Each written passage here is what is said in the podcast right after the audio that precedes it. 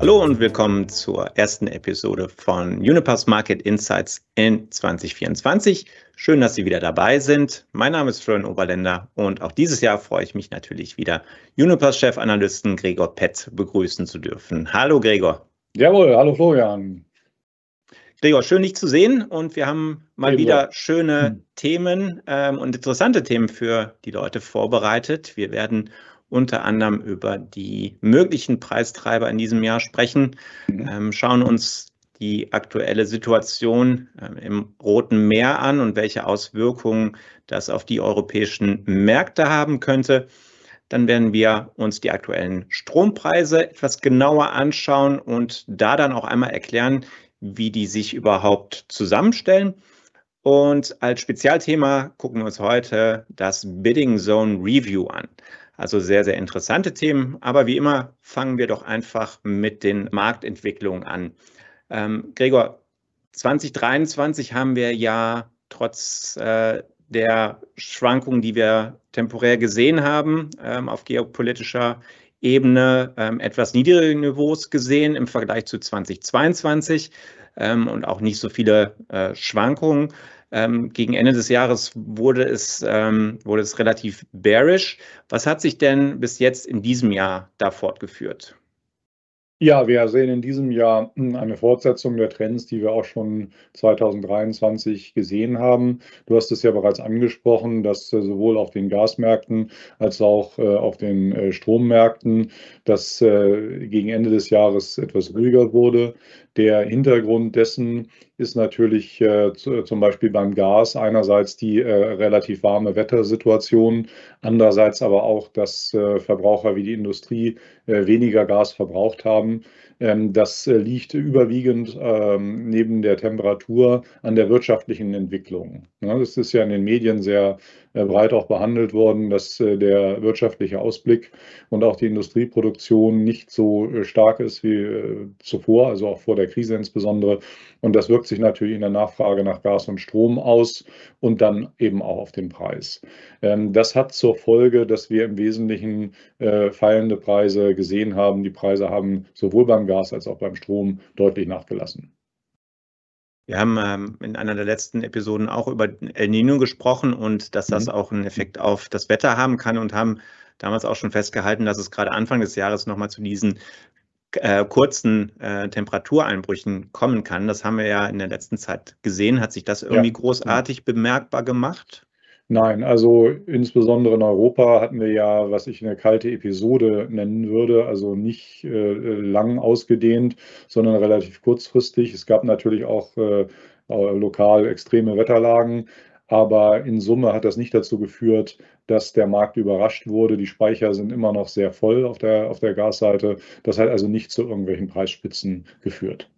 Okay.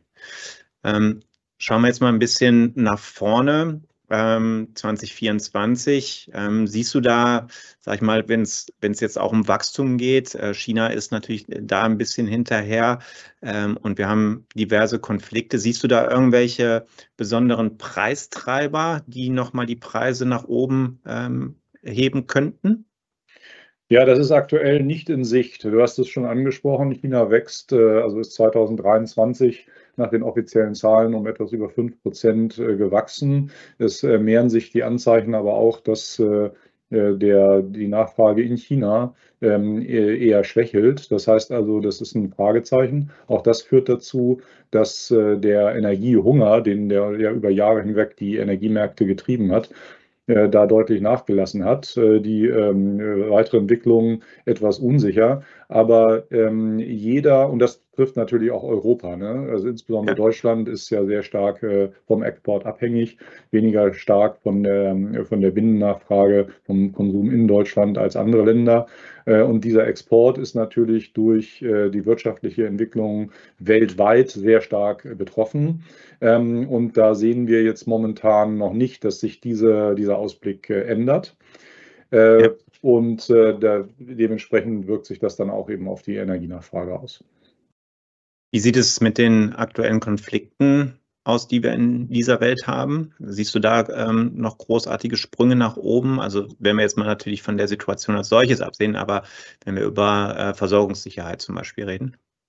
Ja, die Konflikte wirken ja sich in zweierlei Hinsicht auf, aus, äh, auf die Energiebilanzen. Das eine ist, äh, sie könnten im Prinzip die Nachfrage, oder sie, was sie jetzt schon tun, ist, dass sie die Nachfrage negativ beeinflussen, weil nämlich das wirtschaftliche Klima dadurch negativ beeinflusst wird. Ähm, auf der anderen Seite könnten sie natürlich auch das Angebot eine Auswirkung haben, indem zum Beispiel äh, Lieferquellen äh, versiegen oder blockiert werden oder die Transporte blockiert werden. Das sehen wir aktuell im Prinzip in der Situation im Roten Meer, wo Schiffe nicht durchkommen, weil die Houthis im, im Jemen ähm, die Schiffe beschießen und auf diese Weise dann natürlich die Reedereien ihre Schiffe nicht da durchschicken, sondern auf anderen Routen schicken. Das heißt, es dauert ja. länger. Das äh, führt dazu, dass äh, der weltweite Handel dadurch beeinträchtigt wird. Deswegen sehen wir auch Interventionen unter anderem äh, der USA und Großbritanniens, um das, ähm, um das zu verhindern, dass diese Blockade stattfindet.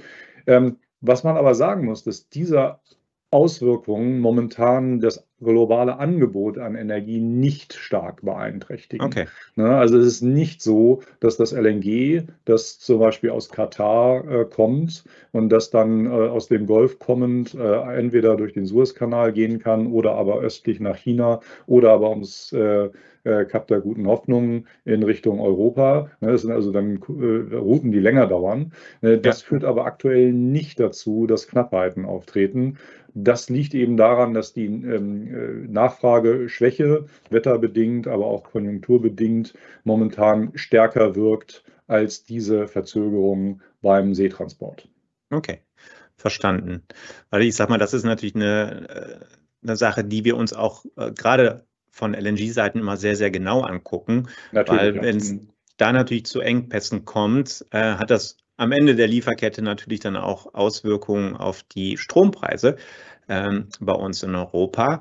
Ähm, wie ist denn da die aktuelle Lage? Ja, der Strompreis hat auch nachgegeben, deutlich nachgegeben.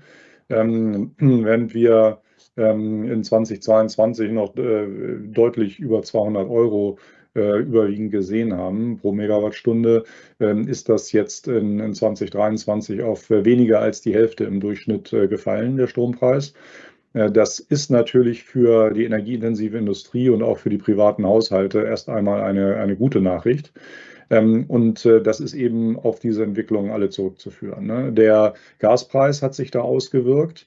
Äh, denn ähm, der Gaspreis äh, wirkt natürlich insofern auf den Strompreis, als bei der Strompreisbildung an der Börse das Kraftwerk, das gerade noch produziert, in den Auktionen, die da äh, stattfinden, den Preis bestimmt. Ne? Und der Preis wird dann gezahlt für die gesamte Produktion, aber das Kraftwerk, das gerade das teuerste ist, das noch produziert, setzt den Preis. Und das ist häufig eben ein Gaskraftwerk, nicht immer, aber häufig ein, ein Gaskraftwerk, obwohl in, am Beispiel Deutschland über die Hälfte des Stroms im letzten Jahr ja schon aus erneuerbaren Energien äh, kommen, die ja ähm, mehr oder weniger zum äh, Preis Null äh, also im variablen Preis Null einspeisen, ist es ja. dennoch so, dass die zusätzliche Kilowattstunde, die erzeugt werden muss, eben häufig aus dem Gaskraftwerk kommt. Und da hat eben ja. deshalb der Gaspreis äh, einen erheblichen Einfluss und der ist eben stark gefallen.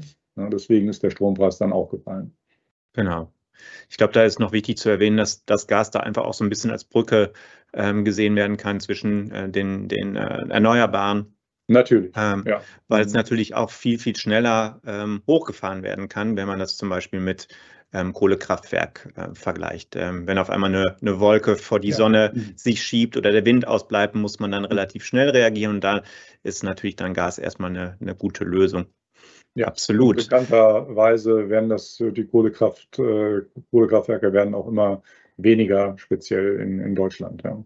Genau. Vielleicht muss man auch noch erwähnen, dass die, ähm, äh, die, die Angebote aus äh, der französischen Kernkraft äh, eben dieses Jahr deutlich stabiler waren als zuvor, wo es eben technische Probleme gab.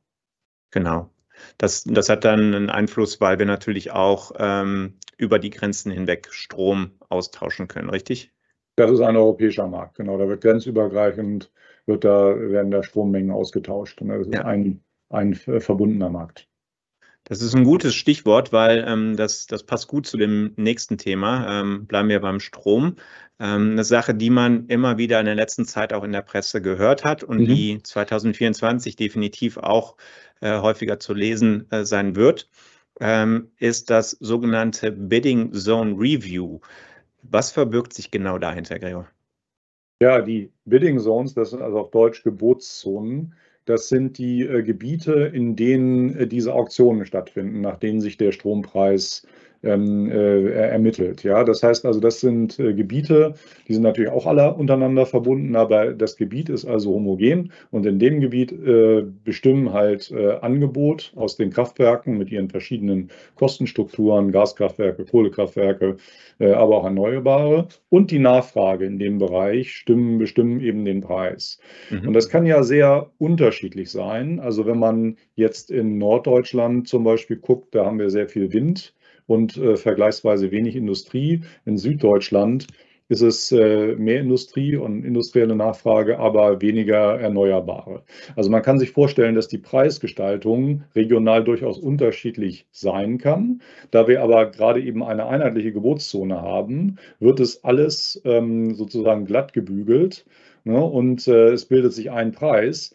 Das kann aber bedeuten, dass äh, jemand, das ist ein Knappheitssignal, also ich habe hier gerade eben mehr äh, Nachfrage als, als Angebot und der Preis geht nach oben, dass sich das eben nicht wirklich auswirkt, weil ich eben einen mhm. einheitlichen Preis habe. Und da kommt jetzt äh, der Bidding Zone Review ins Spiel, weil nämlich ähm, äh, der Regulator oder beziehungsweise die, die ACER, die Agentur für die ähm, äh, zu den Zusammenarbeit, äh, für die Zusammenarbeit der Regulatoren in Europa, das regelmäßig sich angucken muss, ob der Zuschnitt dieser Gebotszonen eigentlich noch passt. Äh, und das haben die gemacht oder sind die gerade dabei. Die arbeiten da mit den äh, äh, Übertragungsnetzbetreibern sehr eng zusammen, um eben herauszufinden, ob dieser Zuschnitt der Gebotszonen ähm, eigentlich noch in Ordnung ist. Und das kann eben bedeuten, dass in so einem Land wie Deutschland äh, das eben heute eine Gebotszone hat, dass da mehrere entstehen könnten. Ne? Das sind ja. Äh, Vorschläge, die eben untersucht werden. Das würde dann bedeuten, dass in Norddeutschland ein anderer Strompreis ist als in Süddeutschland. Ne? Das kann dabei okay. rauskommen, ist aber momentan offen. Okay, verstanden. Also ein sehr, sehr spannendes Thema, ähm, auch für uns natürlich bei, bei Unipa. Mhm. Ähm, Gregor, ähm, vielen Dank für die Einblicke schon wieder. Das war schon wieder für mhm. die erste Episode. Schon wieder vorbei. Jahr. Ja, Genau. Aber wir werden ähm, schnell anschließend und äh, dann wahrscheinlich in ein paar Wochen die nächste Episode äh, zusammen drehen. Gregor, an dieser Stelle aber erstmal vielen Dank für die Einblicke. Danke dir und freue mich aufs nächste Mal. Genau. Und an Sie da draußen, vielen Dank fürs Zuschauen oder Zuhören. Äh, wir würden uns natürlich sehr freuen, wenn Sie beim nächsten Mal wieder dabei sind. Bis dahin, auf Wiedersehen. Tschüss.